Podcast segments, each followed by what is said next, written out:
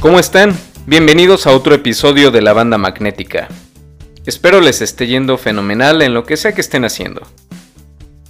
Recientemente, siendo el año 2023 al momento de grabar este episodio, la economista estadounidense Claudia Goldin ganó el Premio Nobel de Economía. Sin embargo, lo que acaparó la atención del mundo fue el motivo de este premio, que fueron las investigaciones sobre la participación económica de las mujeres en Estados Unidos, y según varios medios, sobre la brecha salarial que existe entre hombres y mujeres. Cuando escuché esto, la verdad me sorprendí bastante pues siempre he sido muy escéptico respecto a las brechas salariales por cuestión de género, techo de cristal o como le quieran llamar. En otros puntos de la historia no dudo que haya existido una brecha salarial y laboral entre hombres y mujeres en Occidente. Pero hoy en día me parece difícil imaginar que en plena tercera década del siglo XXI, una empresa deliberadamente pague menos a mujeres con respecto a los varones solo por el hecho de ser mujeres. Creo que a estas alturas el castigo reputacional que recibiría esta empresa sería estrepitoso. Y ya no hablemos de las sanciones legales, porque, al menos en mi país, México, cualquier tipo de discriminación por cuestión de género en el trabajo es ilegal. Como dato curioso, esto es ilegal desde 1970, cuando el presidente Gustavo Díaz Ordaz promulgó la Ley Federal del Trabajo. ¿Que, ¿En qué parte dice esto? Lo dice en el artículo tercero, para ser preciso. Pero bueno, finalmente reconozco que buena parte de mi escepticismo se basaba precisamente en eso, en algo que yo me imaginaba.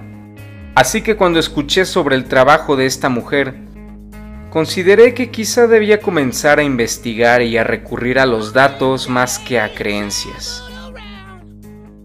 Si has escuchado algunos de mis episodios en solitario, en este podcast, La Banda Magnética, creo que habrás notado que no tengo mucha simpatía por el progresismo en ninguna de sus vertientes. Sin embargo, creo que es momento de mirar los hechos de una manera más imparcial y comenzar a cuestionar mis creencias sobre cómo funciona la economía en cuestión de género y si al final he de romper una lanza en favor del feminismo, pues que así sea. En este episodio les contaré el por qué después de leer sobre el trabajo de este premio Nobel e investigar sobre el impacto de las mujeres en la economía, pasé de no creer en la brecha salarial de género a creer mucho menos en esta.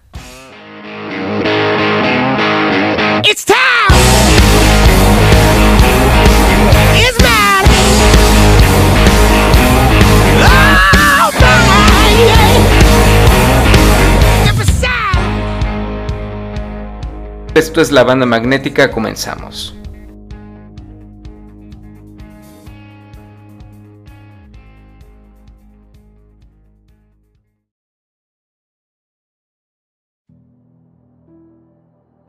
Algo que he notado respecto a la palabra cuestionar es que hoy en día parece ser que para mucha gente cuestionar una idea implica desechar dicha idea. Si no la desechas, entonces quiere decir que realmente no estás cuestionando esa idea. O no lo estás haciendo de manera objetiva, que tu manera de analizar tus ideas sigue estando sesgada por estereotipos, creencias, privilegios y no sé qué más que qué sé yo. Pero lo cierto es que tras cuestionar cualquiera de tus ideas o de tus creencias, veo yo al menos tres caminos posibles. El primero que descartes por completo la idea o creencia que tenías. Otro camino es que mantengas fragmentos de tu idea o creencia original, pero modificando tu postura respecto a algunas cuestiones. El tercero y último es que decidas mantener tu idea o postura original.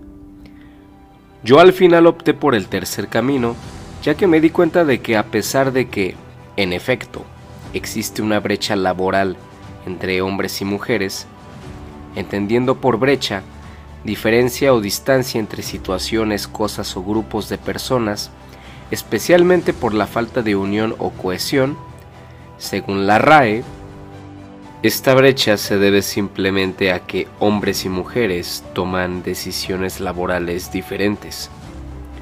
Sin embargo, una brecha salarial, entendida como una diferencia entre el salario percibido por una mujer respecto a un varón por realizar el mismo trabajo en el mismo tiempo y en las mismas condiciones, es algo eventual. Es decir, claro que puede ocurrir en algunos casos, en empresas específicas y con personas específicas, pero no se puede tomar como explicación al hecho de que las mujeres ganen 22% menos que los hombres. No se puede generalizar y decir que en la mayoría de las empresas en Estados Unidos se comete este tipo de injusticia. Y esto no lo digo yo. De hecho, lo dice la doctora Claudia Goldin, Premio Nobel de Economía 2023, en una entrevista para la revista española XL Semanal. La verdad es que en esta entrevista se tocaron temas bastante interesantes como la discriminación positiva, cuotas de género, si tener una mujer como presidente de Estados Unidos haría alguna diferencia, entre otros. Les dejo el enlace a la entrevista completa en el documento de referencias. Y juzguen ustedes mismos. Lo que cabe resaltar de esta entrevista es que la doctora Golding no negó que algunas empresas discriminen a las mujeres pagándoles menos que a sus pares masculinos por el mismo trabajo en el mismo tiempo. Pero afirmó que con base a los datos recabados y a los estudios realizados, esta discriminación no es la causa principal de la diferencia de ingresos entre hombres y mujeres. Incluso afirmó en esta misma entrevista que acabar con esta discriminación no terminará con la brecha salarial.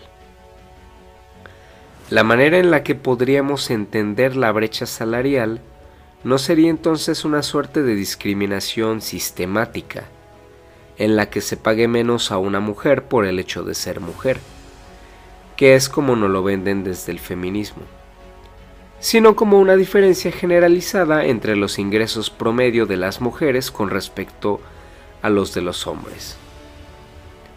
Para el caso de México, en el 2022 la cuenta de Instagram Periodic MX hizo una publicación alusiva a un estudio del Instituto Mexicano para la Competitividad, el IMCO. Esta publicación pretendía divulgar las dimensiones de la brecha salarial entre hombres y mujeres en México. Esta publicación empezaba mostrando el dato de que en México una mujer tendría que trabajar 51 días más al año para obtener el mismo ingreso que un hombre. La publicación continuaba exponiendo que por cada 100 pesos que ganan los hombres, las mujeres solo ganaban 86. En esa misma publicación se daban las siguientes causas de esta desigualdad. Por lo general las mujeres están involucradas en labores relacionadas con cuidados o de servicio al cliente. Estos empleos suelen tener menores ingresos. Hay una mayor cantidad de mujeres en puestos de menor jerarquía y no en puestos directivos o gerenciales. Las mujeres en México dedican al menos 30 horas a la semana a realizar trabajo doméstico y de cuidado no remunerado mientras que los hombres dedican alrededor de 10 horas. Las mujeres tienden a generar menores ingresos porque suelen tener menos tiempo disponible para dedicar a trabajos remunerados.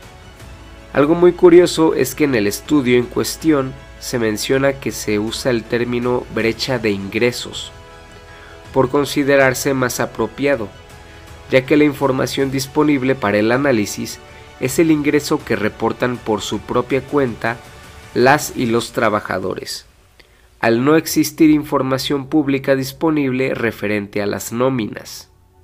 El estudio, pese a estar inclinado discursivamente del lado del progresismo, al dar a entender que para los autores la brecha de ingresos es algo malo per se y que debe combatirse, nos revela datos que van en contra de la idea de que el mercado laboral en México estaría controlado de alguna manera por un sistema discriminatorio que favorecería a los hombres por sobre las mujeres. Para empezar, se explica que la brecha de ingresos se calcula como la diferencia porcentual entre el ingreso promedio de los hombres y las mujeres dividida entre el ingreso de los hombres. Cuando la diferencia porcentual es negativa, quiere decir que hay una brecha en favor de los hombres, mientras que si la brecha es positiva, quiere decir que la brecha es en favor de las mujeres. Sin embargo, este estudio advierte de las falencias de este indicador. Una de estas es que la brecha de ingresos, al ser una medida agregada, no se calcula para un mismo puesto de trabajo y en consecuencia conlleva diferencias en responsabilidades, además de que no toma en cuenta variables demográficas y específicas como la edad, el nivel educativo, la antigüedad, experiencia, duración de la jornada laboral y tipo de ocupación. Todas estas variables pueden explicar mejor la diferencia de ingresos entre hombres y mujeres.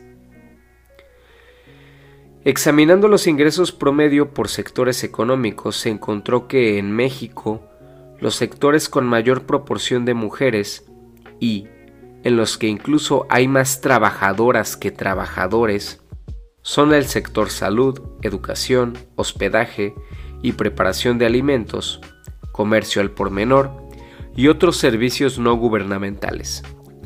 En estos cinco sectores económicos del país, más de la mitad de los trabajadores son mujeres, y la brecha de ingresos promedio es de 21% en favor de los hombres. Sin embargo, algo interesante es que el estudio señala que en los sectores agropecuario, de minería, de construcción, de servicios inmobiliarios, actividades gubernamentales y de servicios de apoyo a los negocios, la brecha de ingresos es positiva, es decir, favorable a las mujeres. O sea, las mujeres ganan en promedio más que los hombres. Además, se indica también que en los sectores donde hay pocas mujeres, la brecha de ingresos tiende a ser en favor de ellas, es decir, que en promedio ganan más que los hombres. Esto viene a dejar en duda el relato de que habría algún sistema de discriminación laboral hacia las mujeres.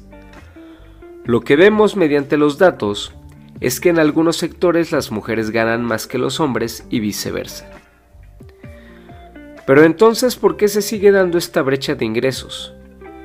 Bueno, una de las respuestas probablemente radica en lo que la cuenta Periodic MX señalaba en que los empleos en los que se suele concentrar la fuerza laboral femenina son menos remunerados que aquellos en los que eligen más los varones.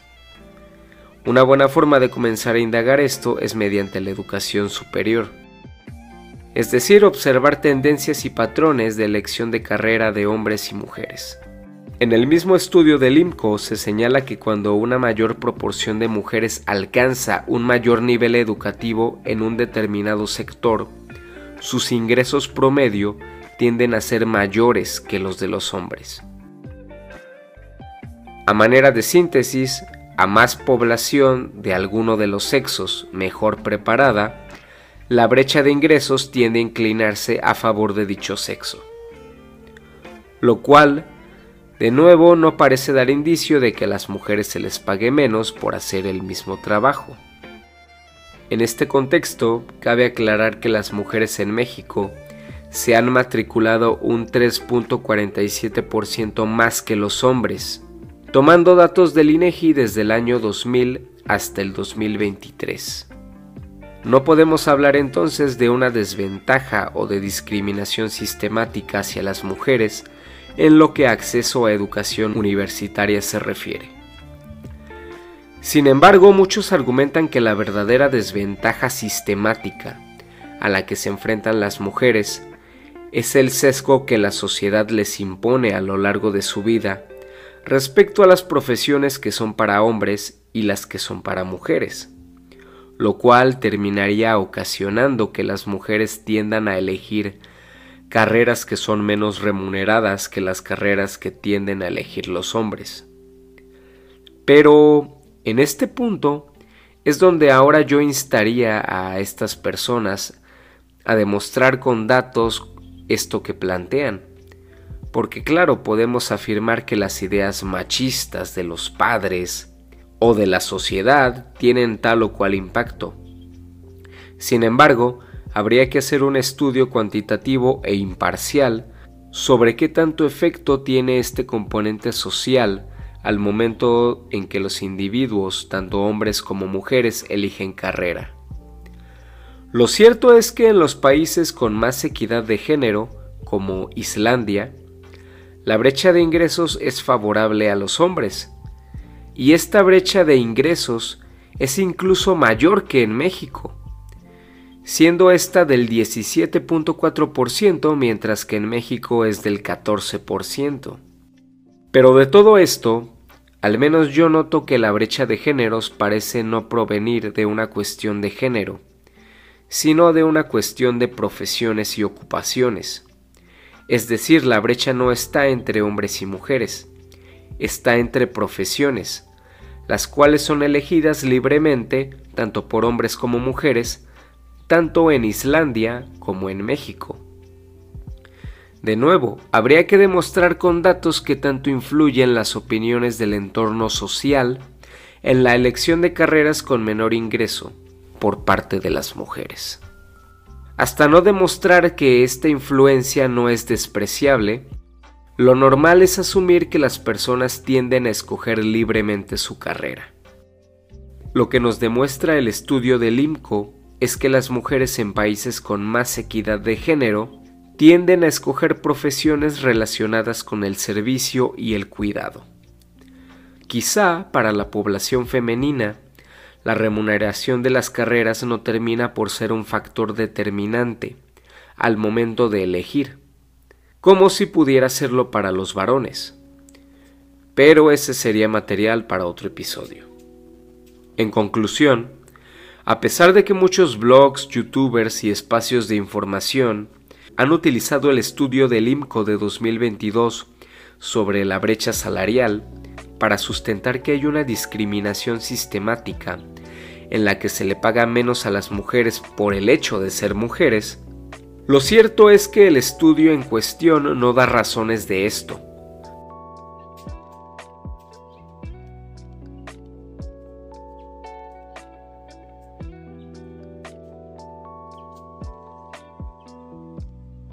Todavía quedan muchas aristas por abordar, pero creo que es un buen comienzo para hablar sobre este tema.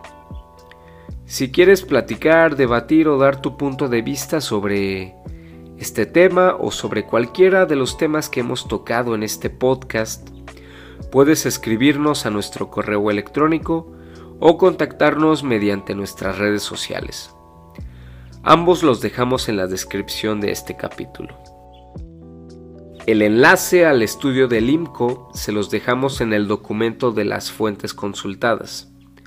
Ya saben, para que luego no digan que todo lo que hablo aquí se basa en creencias.